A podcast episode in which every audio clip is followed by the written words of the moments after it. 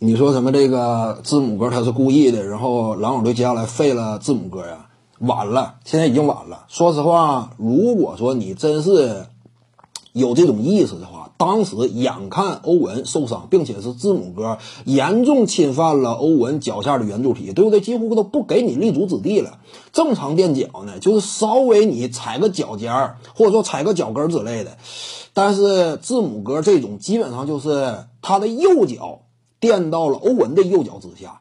那也就是说呢，欧文干脆就双脚都没有立足之地了。你一下把对方整个下方空间全给侵占了。一旦场上出现这种行为啊，欧文当时又是重伤倒地，这会儿篮网队应该怎么干呢？如果篮网队队内还有一些有血性的球员，或者说呢，他们非常有担当，他们了解，或者说就是他们非常渴望胜利，清楚就这种回合我应该怎么予以对方一定的反击的话，一是什么呢？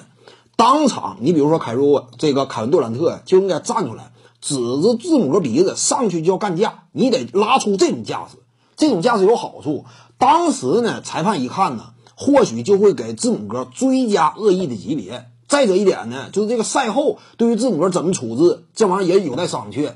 除此之外呢，就这种回合出现之后，下一个回合为什么没有球员上去给字母哥一个大动作呢？对不对？你也一脸无辜吗？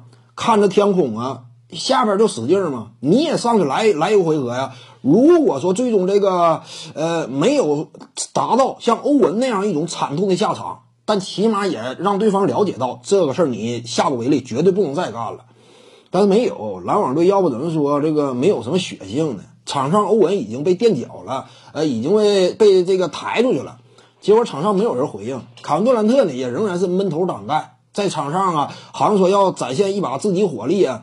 但是这玩意儿呢，就是精神层面的较量啊。如果说你仅仅在对方已经用出额外的招式的情况之下，盘外招都已经用出来，你仍然局限在在在场上乖乖的打比赛的话，那这个谁乖谁就挨欺负。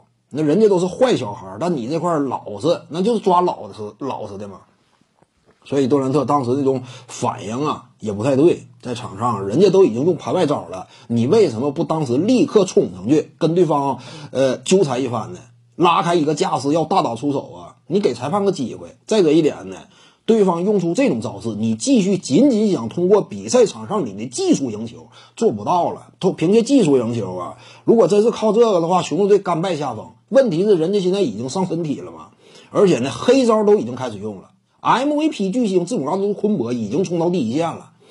说实话，字母哥，你认为当时不交底啊？这场比赛真说再败的话，整个系列赛大局已定，非常想要胜利的，那怎么办呢？看凯罗文高高跃起啊，这玩意儿就是凉鞋往嘎就窝下边一夹呢，上去我就佯装冲个前场篮板，对不对？至于说下盘这块儿，那你爱怎么说怎么说，反正我眼睛盯的是篮板球，那只要说我不给你落下把柄，我今后就有话可说。这是字母哥吗？所以字母哥呢，关键时刻他确实是扛起了重任，但是杜兰特没有予以回应。徐静宇的八堂表达课在喜马拉雅平台已经同步上线了，在专辑页面下您就可以找到它了。